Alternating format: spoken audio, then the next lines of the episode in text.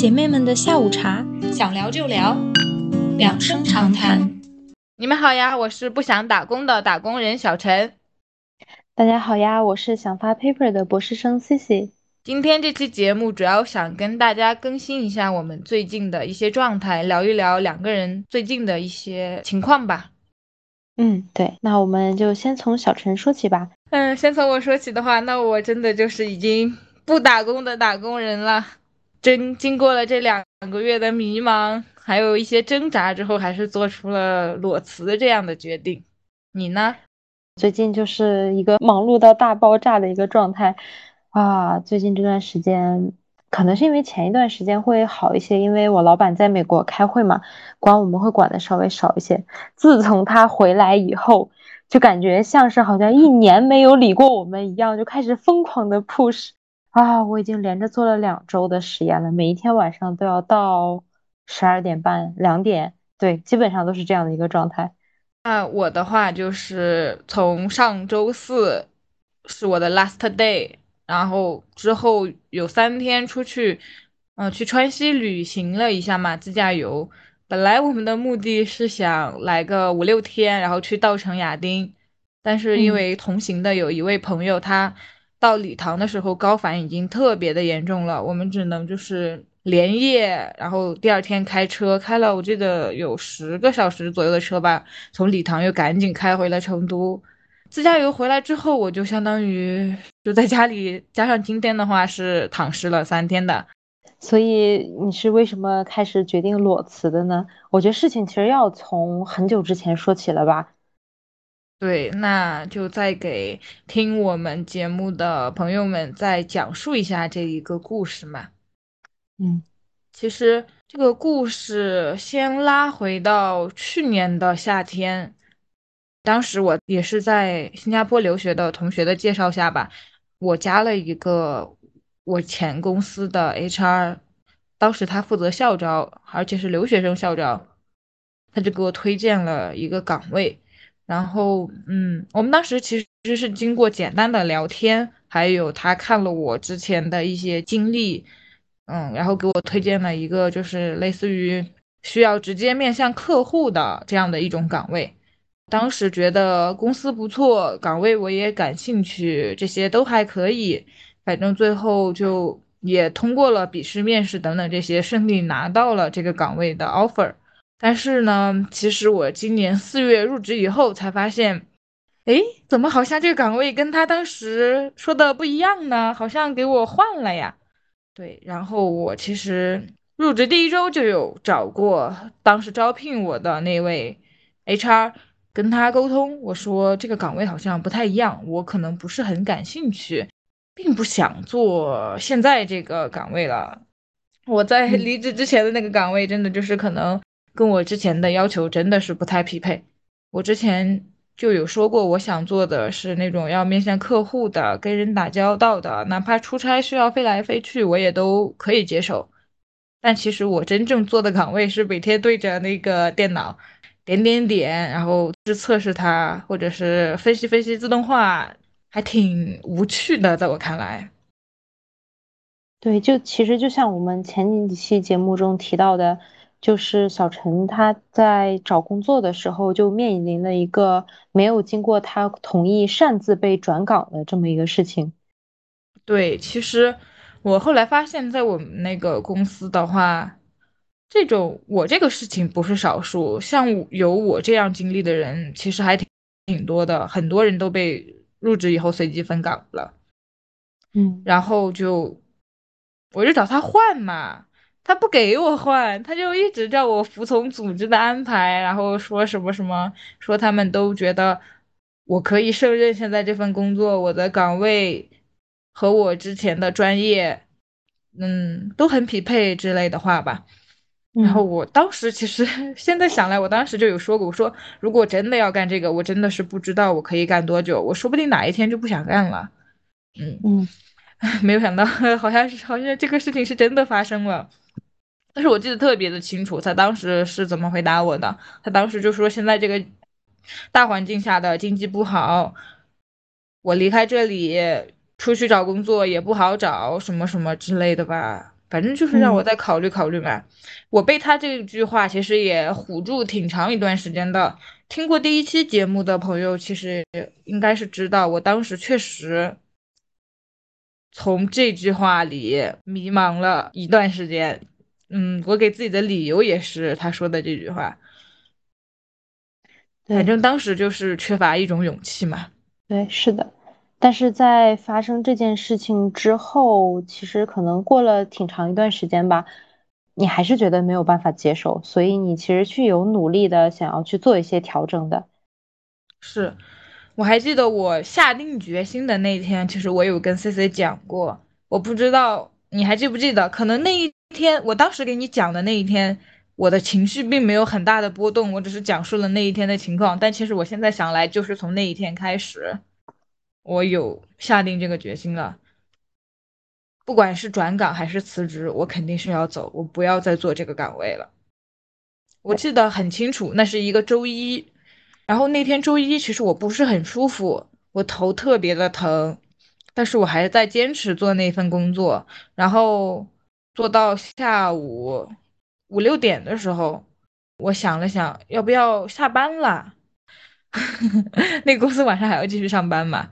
嗯，对，所以我当时有点被他们同化的那个意思，所以就总在考虑，呃，能不能呀，敢不敢呀这样的。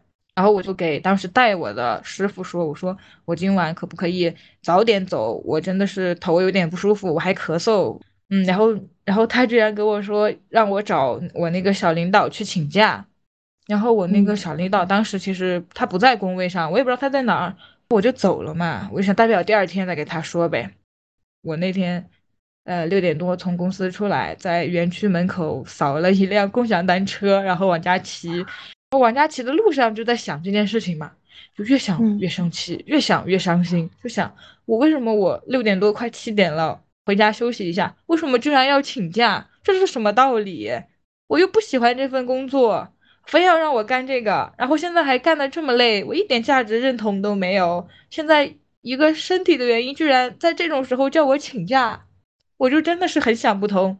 其实就是一个很小的点，突然就爆发了，我就一点都想不通这件事情。然后我就往家骑，骑到家的时候，我就想，不行了，我不可能再干这份工作了。我可我不怕苦，我也不怕累，我也不怕辛苦，但起码干的事情是我有价值认同的事情，我愿意去做的事情。是的，当你做不喜欢的事情的时候，还要做的很累的时候，呃，就会日子就会过得很难，很难熬。是是，那一天开始我就下定决心了，我不可能再干这份工作了，我要么是转岗位，要么就是辞职。对，所以其实，在此决定要裸辞之前，你是有了努力尝试着要转岗位的。对。这个事情说来也挺好笑的，就是我当时，我当时第一次打开了公司的那个辞职申请，然后他会弹出来一个说，嗯，你再看看内部人才市场吧，不要着急辞职，就是这样的一个一句话嘛。我就点开了内部的人才市场，反正我是在挺多的岗位里面选了一个我自己最感兴趣的一个岗位，他当时是我记得是品牌营销。然后我就联系了负责这个岗位的 HR，他给我安排了面试吧。因为其实那个品牌营销在我们当时的那个公司，并不是一个刚入职的校招生就可以做的岗位，所以我也是自己去自荐，然后去靠面试这些去说服别人接收我这样的一个低级别的人进去，就可以做品牌营销，就。还算幸运吧，当时我通过了一面、二面，我都通过了。然后对面下 offer 其实也挺痛快的嘛。我当时就一度以为我以后可能就是一个 营销人了，但是就是总是感觉这个命运嘛，我原部门这边的领导他就是不愿意放我走。就是在他看来，我在这里浪费了一个他的校招生的资源，结果我要去别的部门，他就是无论如何都不会同意的一个事情。对，就其实如果那边你面试通过拿到 offer，这边其实只要放人的话，就是可以很顺利转岗成功的。但是问题就出现在了你之前的那个职位的小领导身上。都不是小领导，是那个稍微大一点。就我也很努力了，我已经把我的领导，我的直接头上的这几个领导我都说服了，他们都愿意。嗯我那个嗯大领导说，只要对方能下 offer，他就同意我转岗，他这种话都嗯说出来了，所以我当时真的以为我就成功了，嗯但是就是很奇怪，你知道吧？负责我的那个 HRBP，我我觉得可能是这个跟他的绩效有直接的关系吧。他死活就是不同意，他就是说公司没有这样的规定，公司没有这样的流程，公司不允许一个校招生三个月、四个月就转岗位，甚至还是跨领域从研发转到营销等等，他是总有各种各样的理由怼着。就是这个 HRBP 让我的领导转告我说，让我新部门的 HR 去联系他沟通这个流程的事情。哎，就很搞笑。他那天他周五给我说的，我周五就赶紧告诉了新部门的 HR，然后新部门 HR 周五晚上我记得很清楚，六点就给他发消息问他什么时候沟通这件事情。可能周五嘛，那周六日他他放周末不回可以理解嘛，那周一一天他消息不回，电话不接的，哎，我当时真的是无语到了。然后我就告诉领导，我说这个人他找不到他，然后我告诉领导之后，领导可能去找他了吧，然后他他就回新部门的 HR 的消息了嘛，然后他们沟通，我也不知道他们具体是怎么沟通的，反正他们沟通完告诉我就是就是不行，就是没有这个流程，就是不合规，反正就是不行。就其实本来是一个应该只要走流程的话，应该是一个不复杂的过程。其实更更复杂的点应该是难点应该是在你这儿，因为其实对于你来说，去面试一个新的岗位和之前完全不同的岗位，其实嗯可能会更难。但是实际上你遇到的问题是你自己需要去做面试，去呃适应新的岗位，这些反而都不是问题。结果卡在了旧部门的 这个人际啊，就对，很难受。哎，而且感觉就是旧部门的这些人都害怕，因为我影响他们的绩效，影响他们的利益，他们谁也不愿意松口。而且我记得在你拿到 offer 之前，是吗？其实，在你提出要转岗的时候，他们还有要尝试，有点像 PUA 一样的，不想让你去那边，就对，有，我觉得有点疯狂贬低你，就会觉得说你其实根本适应不了那边的工作，然后还会说你肯定是没有，他们那边肯定不会去接纳你的。呃，对，他们当时就说，第一，你有门路找到这样的一份岗位吗？啊，第二，你凭什么觉得别人会接收你一个校招生做品牌营销呢？我当时以为就只要解决了这两个问题，那就没有阻力了嘛。对，啊，就是事实上发现，我们想象中的难点其实根本不是 难点。是啊，他们又不直接说难点是在他们那里，他们不愿意，他们只会说我找不到。而且我印象中，在你拿到 offer 之后，其实最一开始他们不同意，但是当时你其实有跟一些大一点的领导去反映，他当他们进行交涉之后，其实他当时按理说应该是有一些松口的，结果第二天之后就态度整个就又一个一百八十度的大变换。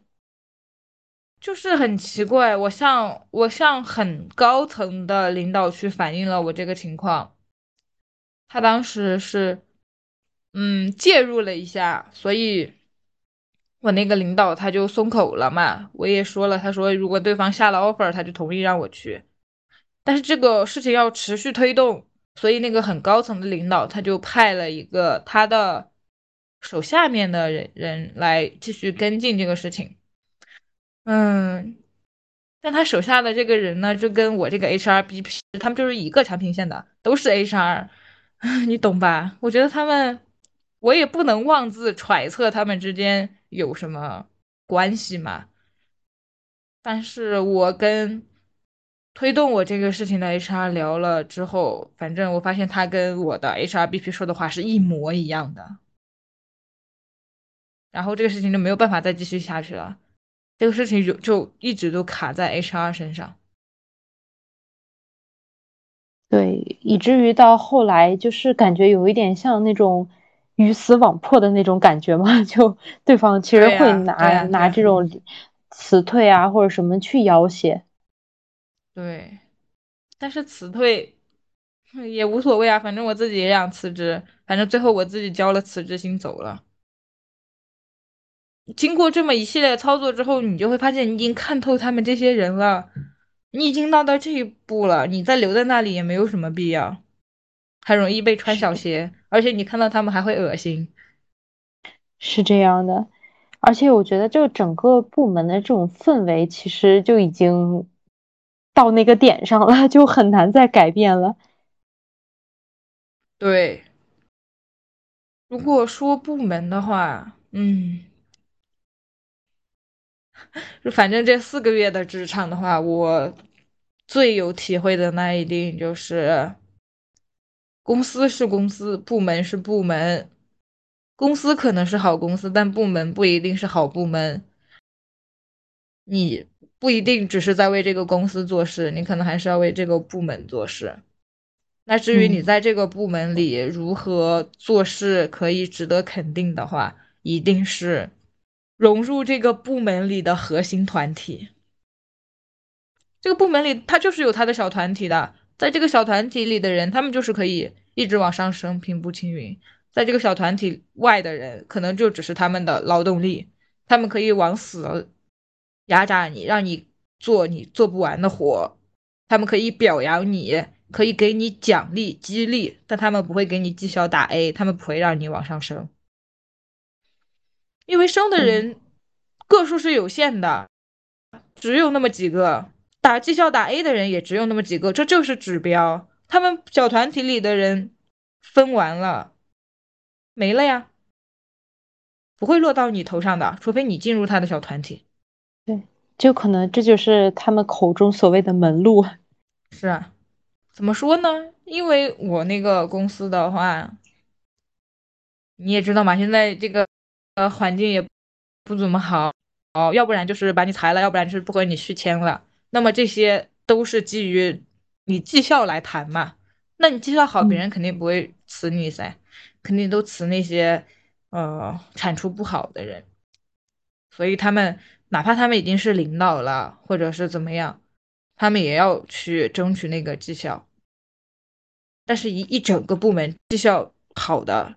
只给你几个指标，他们只能是他们自己啊。对，辞退你他又不在意，但是辞退他，他怎么办？他上有老下有小，他有房贷有车贷，他只能保他自己。所以可能这也是为什么你的领导会一直限制着不让你走。是，可能确实是我转岗要对他的绩效有很大的影响，但其实我辞职也是一样的呀。反正我想了一下，到最后这一步，宁愿让我走，也不愿意让我转岗的话，嗯，那就是纯纯是想恶心我，你懂吧？就是你不让我有好的绩效，我也不让你如愿，就是这种意思。对，就真的是有一些鱼死网破的感觉了。对，嗯，但其实我现在也不是很，不是很在意了。反正歇了这么几天的话，现在想想，就你知道吗？我我觉得这个这四个月给我的影响真的是太大了。我裸辞了以后，我就是不是先去自驾游嘛？那几天晚上我还会做到我在公司在那里上班的噩梦，还会梦到我跟那几个人周旋啊！我真的是痛苦极了，好几天晚上都会梦到。对，我觉得这种事情。主要是他可能不是说你身体上有多累，就是感觉心里会很累，因为感觉这种人际关系啊这些事情太复杂了。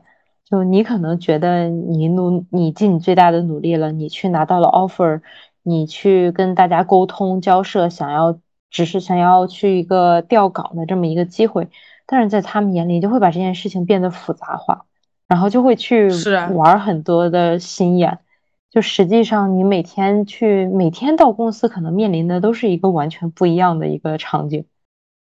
是是，而且其实，嗯，直接说吧，反正想走的人，反正那个部门想走的人不止我一个，你就知道那个部门到底是有多乌烟瘴气了。我有很多的新同事都是被随机分岗，可以说是被骗到那里去的，只是他们可能现在还在忍受吧。我可能是过早的 受不了了。那我觉得你就很有勇气。我觉得裸辞真的不是所有人都有勇气去做的。就我也有挣扎过嘛，也是挺痛苦的，当时挣扎了一段时间，但是真的就是。心理上太不舒服了。我当时就是很长一段时间，每天早上起来的第一件事情就是想说，我今天真的不想去了，但是还必须去嘛。去了晚上回来就在家嗷嗷大哭，就说不想上了，再也不想上了。为什么要做这个事情啊？你知道吧？就嗷嗷大哭。然后可能我放周末了，我周一要去上班，我周五晚上刚回家。可能开开心心说，哎呀，放周末了，然后吃了个饭，结果周五晚上我就开始 emo，我周一要上班，我就开始痛苦，我一整个周末都不会休息好，我就在痛苦，为什么我周一又要去上那个班？我觉得那段时间我的心里就是有特别的焦虑，特别的烦，然后正好那天生病，就给了我一个爆发点，然后我就彻底爆发了。对，就是。有时候就是需要那么刺激那一下，你才能下这个决定，不然就会一直在这种痛苦的环境中挣扎。对，然后特别搞笑就是我有一个同事嘛，反正我当时也不想干了，我就每天在交接工作了嘛，然后每天就在公司里啊喝喝咖啡摸摸鱼，然后一天就过去了，然后把交接的日子熬完了，我不就走了嘛？因为以前我。我个人特别的专注于在工作上，我很少跟周围的人去沟通交流这些。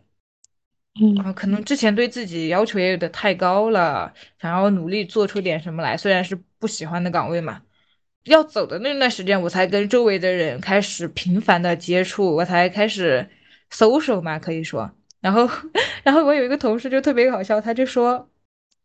呃，我刚来的时候特别乖，乖乖的，每天坐在电脑前面，然后学东西、看东西、搞工作。呃，结果他看我有一天突然我就黑化了，我的电脑前我就不干这些了，我就开始跟领导对着干了，然后就开始惹他们了。他就说我黑化了，我当时就笑惨了。你现在不是小陈，是钮祜禄小陈。是啊，哎呀，太搞笑了。我觉得你这个自从辞职之后，你整个人的状态真的是有在改变的，就又开心了嘛？对对，就会又变到就像以前那样，就很阳光，然后就会有每天就会有说不完的话。是，我还记得我这个入职第一天，四月十一号，我那天特别的开心，特别的充满希望，然后去到公司里，大家都说我。好爱笑，好阳光啊，怎么怎么样？但是我在干工作的这个六七月吧，每天都是负能量，看见人也不想打招呼，就是这种程度。对，恭喜你摆脱了这样一个痛苦的工作。我想开了，反正你说我靠自己打工，我就算在那个呃公司，呃他给的已经算是还可以吧，嗯，我就算在那儿一直干。我靠自己打工，我实现不了阶级的跨越，没有办法啊，就是死工资啊。我可以升职加薪，但是我最多最多最多是个中产，是这样。所以我觉得实现不了阶级的跨越的话，那么这个工作的要做这种无趣、我不感兴趣的工作，那我就不在意了呀。就算他给我带来的报酬又不能让我跨越阶级，我根本一点都不在乎了。就他根本就没有多到是吧？让我跨越阶级，让我可以接受 PUA，让我可以放弃我自己想做的事情，让我放弃我所有的娱乐的时间，让我牺牲我自己的个性，不可能啊！他没有多到那份程度。对，就是有一点，其实付出和回报没有那么成正比。那假如说是吧，他一个月给我个什么十万、二十万的啊，那咱就忍一忍嘛，也不是不行，对吧？但他没有那么多啊。而且其实你是有，你是可以有其他选择的，我觉得，按照你现在的学历和经验去找工作的话，完全其实可以找一份更舒适的工作，或者说是你起码你会更喜欢的工作，哪怕他会累一点。对，对，反正我现在，最近还没有开始找工作，但是有在规划嘛。反正就是打算下一步的话，两个方向吧，要么就是自己真的很感兴趣才会去做，那样才会有我才会有持续做下去的动力。就哪怕他累，或者是哪怕他钱少，我觉得都无所谓。我只要那个我感兴趣的点。去不断的汲取正反馈的话，我觉得我是可以做下去的。嗯，那要么就是第二个选择，就是呃事儿少，钱也少，也无所谓嘛，事儿少钱也少，这不就是应该的吗？那我闲下来的时间，我再去做自己的事情啊，反正靠打工又不会赚很多钱，那只要我有自己有大把的空闲的时间，我再去做我自己的事情，创我自己的业，一样可以啊。只要这份工作它稳定，饿不死我，哪怕我创业失败了，还能吃上口饭，不就可以了吗？对，就其实我觉得，呃，一般人很多人不愿意去脱出自己这个困住自己的这个环境，就是可能会担心很多问题吧，就是会觉得啊，我辞职之后万一找不到更合适的啊，或者怎么样。但其实我觉得，如果跳出这个思维来看的话，会有很多，就像你说的，如果你能找到一个轻松，虽然挣的不多，但是起码你就会有空余的时间，你就可以去做很多你喜欢的事情。如果说你能找到一个你喜欢的工作，那哪怕它累一点，其实你也喜欢呀，对吧？你做起来也会更快乐一些。我就觉得，不管是工作还是学习，还是对，包括像读博，一定要找一个你自己感兴趣的，我觉得才是能长时间坚持下去的。不然的话，真的就是就是在活着，感觉就不是在生活吧。嗯嗯，是我之前也有过那样的困境，那样的焦虑嘛。反正我们第一期节目的时候，我不是就说了吗？我害怕这个，我害怕那个，我害怕我出去找不到好的工作，我害怕别人不理解我，等等这些。对，但是反正那天我突然就想通了，我害怕的，嗯。就是我一直没想通，只是我自己没有想通，并不是别人不支持我，也不是这个环境怎么样，就是我自己在那里胆小。我一旦跨出去了，我想开了，然后我就会发现，其实大家都很支持我呀，我的父母他们很支持我，我男朋友他很支持我，所有人都支持我，所有人都看得见这份工作给我带来了多么消极的负面的影响。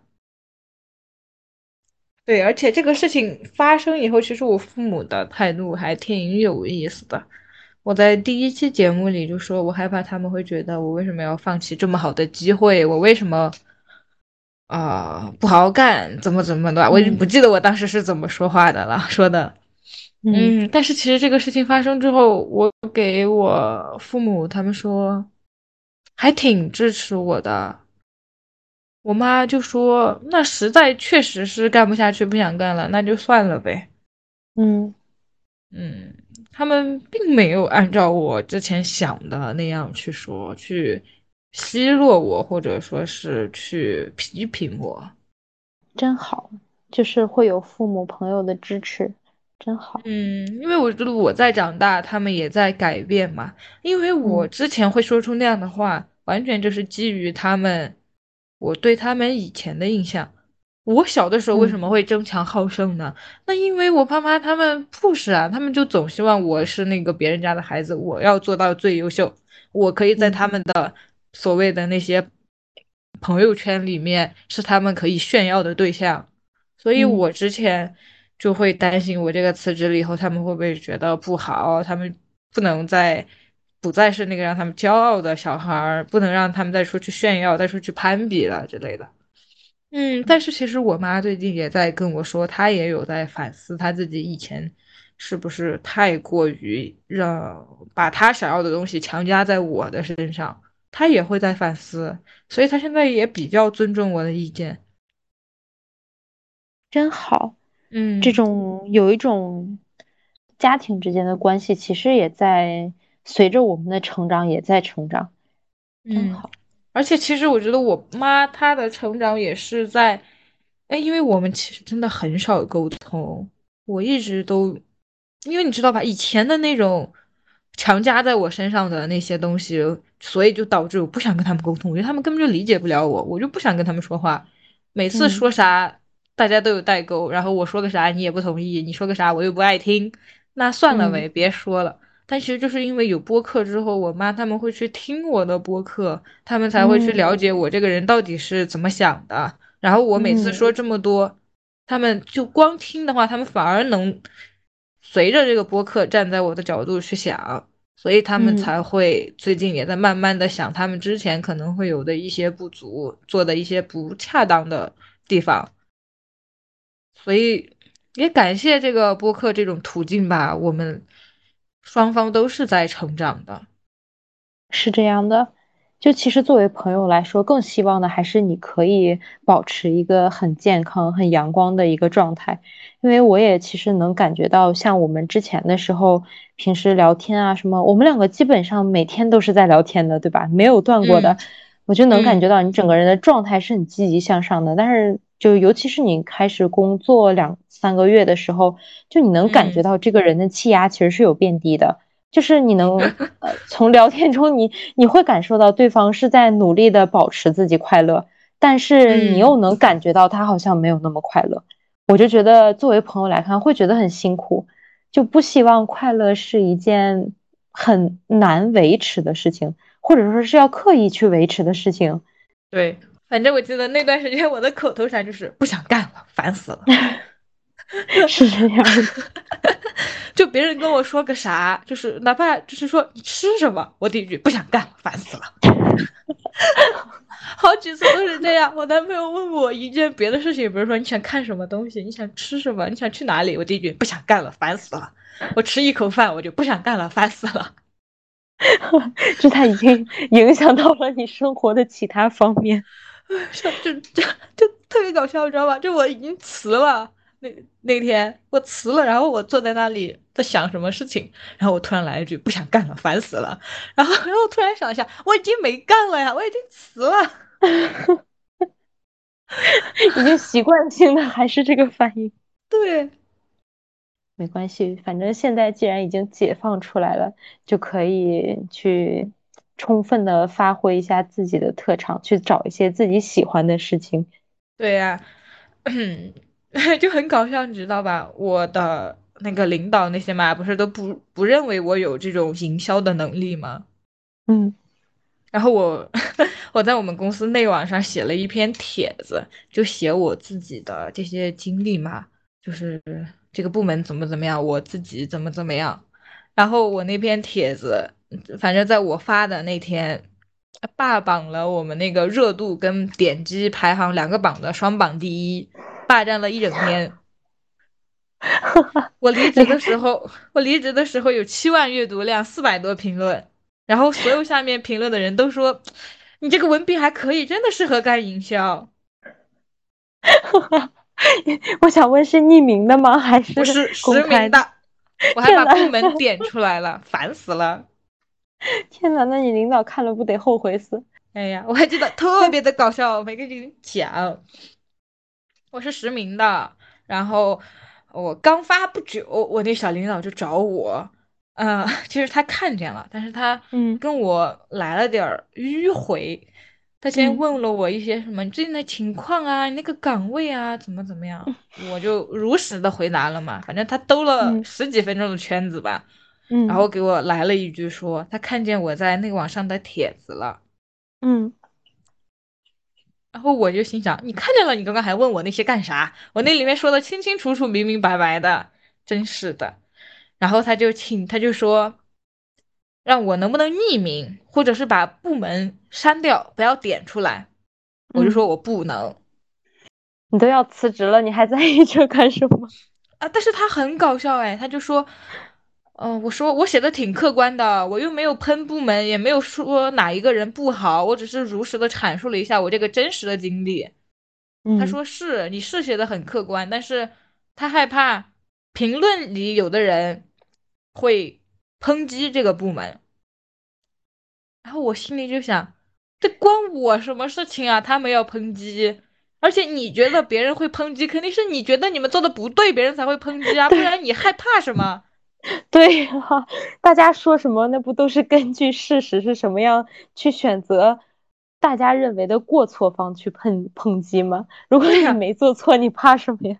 对啊，然后我就给他说，那别人怎么说我左右不了，是吧？那实在是你要是觉得谁说话过分，我给他删了呗。然后他就说：“那你现在可以删，那你辞职了，你又删不过来，你不如就把部门隐藏掉，或者你匿名。”然后我就不高兴了，反正我都要走了，我就说我不匿名，我实名制，就说明我理直气壮，我把这件事情讲出来，我行得正，坐得直，我一点都不害怕别人翻这件事情出来跟我对峙。那你说我匿名了，我在这里说这件事情。那别人会不会就觉得我有一部分是编的呢？会不会有一部分是夸大的呢？为什么这个人这么胆小，说这些事情都不敢实名制？对，尤其是刚开始实名，后来再突然匿名，这种事情就很奇怪呀，是吧？然后我就这样给他说了，然后他就嗯，他就很搞笑，他就说，他就说。我知道你理直气壮，但是怎么怎么样，反正他也理亏。他那句话他自己都没有逻辑自洽，他都没有圆过来，我都忘记他怎么说的了。然后他见这个没用，他又开始打感情牌，让我为这个部门里的人考虑考虑。别人抨击部门的话，也会抨击我这些同事的，让我为团队考虑考虑。我当时我就噌一下，我就更生气了，我就直接怼他了，我说。你叫我为这个团队考虑，为别人考虑，那我问你，谁为我考虑过？就他们真的是更在意他们自身的这些利益。对呀，谁为我考虑过？然后我们两个反正就不欢而散了吗？你懂吧？而且反正我就要辞职了，还怕什么？是这样的，我觉得既然能到双榜第一，那就说明其实。很多人可能都会有类似的感触吧，不一定会有一样的经历，但一定会有相似的感悟，所以大家才会去顶这个帖子。如果说大家看完之后就觉得是无稽之谈，或者说觉得这个人就是在随便乱讲，也不会有人给他把热度顶上去啊。对，而且我在这个公司最后一点感觉到的温暖，其实就是我那个帖子发酵起来以后。有无数的我不认识的同事，他们会给我发消息说加油，或者是给我一些鼓励，或者是他们认同我这样做，我都觉得特别的温暖。嗯，但其实还挺悲哀的一件事就是，除了他们之外，还有很大一部分的人跟我说，他们也有同样的遭遇，他们也被随机分岗，他们也被安排在不喜欢的岗位上，等等。真的有很多的人是这样的情况，这种事情真的不是少数。对，可能只是我把这个事情点出来了。对，之前可能大家就默认了这样的一个事情，就好像把不合理变成合理了，被迫性的去接受这样的一个事实。是是，哎呀，反正辞职以后的生活就是特别的。美好了吧？虽然我现在也不知道我下一步应该往哪里走。嗯，突然最近反正就是想摆摆烂嘛，不想再努力了，太累了。等我先度过这个呃低谷期，估计就又要开始 push 自己了。因为我也不是那种就是能彻底摆烂的人，我就是一阵一阵的。我只要一摆，我其实另一个我就会站出来 push 我。让我上进一点，但我只要一上进，我自己又会觉得累了，歇歇吧，笑死了。就努力也不是最努力的那个，摆也不是最摆的那个，就是介于这个中间反复横跳。自我还会调节一个平衡。是，我觉得这跟我个人的性格也有关系吧。嗯，小的时候比较争强好胜，事事都要拿第一。嗯，但是逐渐长大之后，发现就是优秀的人就是挺多的嘛。啊，当然就是不如我的人，当然肯定也有。啊，我就会觉得我可能就是这个中间，然后我只要随随着大流从众就好了。我真的是，我以前我现在的想法就是，我随着大流从众，我肯定就有一个差不多的生活啊，就不会太极端。然后这种差不多的生活也挺好的，我并没有特别的走歪了，走向歧路，是吧？我觉得也挺好的。就其实有时候我觉得接受自己平凡就是一件很不平凡的事情哎。对，我我觉得平凡这个事情看你怎么从什么角度上看了。你非要跟别人比，那我觉得每个人都是平凡的，因为总有人比自己厉害。那你说谁谁跟马斯克比不平凡呢？但你只看个人。不跟别人比，只看自己的话，那你就是独一无二的，你就是有别人不一样的东西。对，是这样的。嗯，总而言之是脱离了那个公司了，我感到非常的开心。嗯，再次恭喜你，替你开心。而且，尤其是当我得知可能这个公司下半年会有一大批裁员名单，裁员指标出来了，我走的时候那天，Oh my god！啊。哎呀，我觉得其实你走的也挺好的，这样，嗯，就是走嘛，拿不到什么补偿嘛，但是我跑得快呀，嗯，算了吧，算了吧，我不心情好吗？嗯，早辞早快乐。对啊，而且你说我辞职，我一个校招生，我要价便宜，我出去满大街的工作，对，你说那种领导工资又高，又没有什么产出，那么容易被裁。你说裁了出去，他们能干什么呢？哦，当然不乏那些有能力的领导哈，就是那些浑水摸鱼的领导的话，你说他啊，你说他出去工资要直接跳楼价，他能接受吗？他接受不了啊。他说他在里面已经安逸惯了，他没有在学习任何的新技术。嗯，我觉得他比我还难。是，这可能就是。所谓的那些中年危机，但确实是这样。哎，我就希望我们到时候不要遇到这样的问题。我们想不遇到这种问题，只能是吧，提升自己的能力。嗯，但是我觉得年轻的话，那就是要不断试错、不断迭代的一个过程。对，反正感谢自己还年轻嘛，还可以让我自己做出这样的选择。